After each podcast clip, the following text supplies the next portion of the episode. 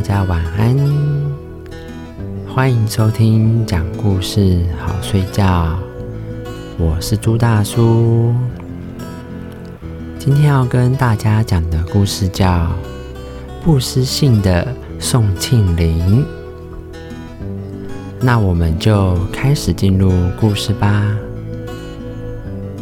宋庆龄她从小就讲信用。他有这样一段感人的故事，一直流传到至今。在一个星期天的早晨，爸爸对宋庆龄说：“今天早上我们全家到李伯伯家去做客。”宋庆龄他听了，高兴的拍起手来。他说：“太好了，我早就想到李伯伯家玩了。”他太喜欢李伯伯家养的鸽子了。宋庆龄立刻穿好衣服，准备出发。突然，他想起了什么，转身对爸爸说：“今天早上我哪也不去了。”爸爸这时候就惊讶地问说：“为什么呢？”宋庆龄这时候就说。我跟小珍约好了，今天上午她要来我们家，让我教她做纸花篮。爸爸不以为然的说：“啊，不就是做纸花篮嘛？过几天也可以啊。明天见到她，向她解释或者表示歉意就可以了啊。”这时候，宋庆龄想了一想。坚定地说：“不，跟别人约好了，怎么能失信呢？你们去吧，我在家等小珍来。”然后爸爸妈妈走了，出门了。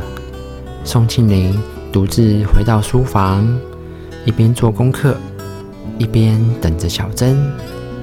然后九点、十点、十一点。整个上午都过去了，小珍也没有来。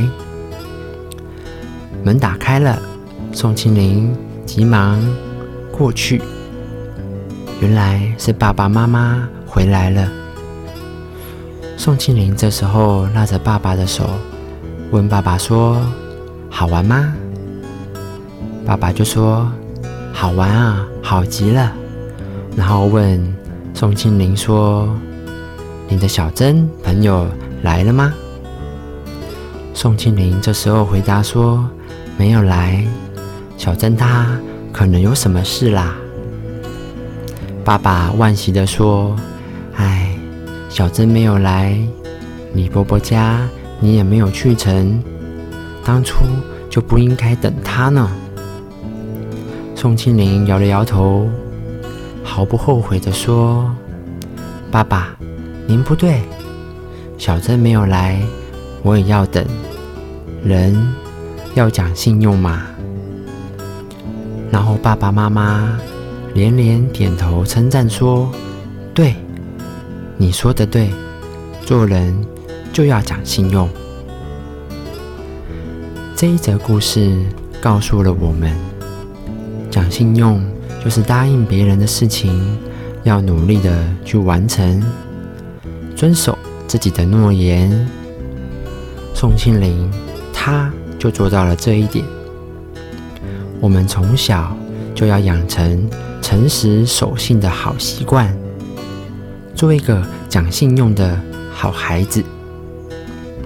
答应别人的事情，就要履行自己的诺言，努力的去实现它。那么，今天的故事。就讲到这里，我是朱大叔，我们下期故事再见，大家拜拜。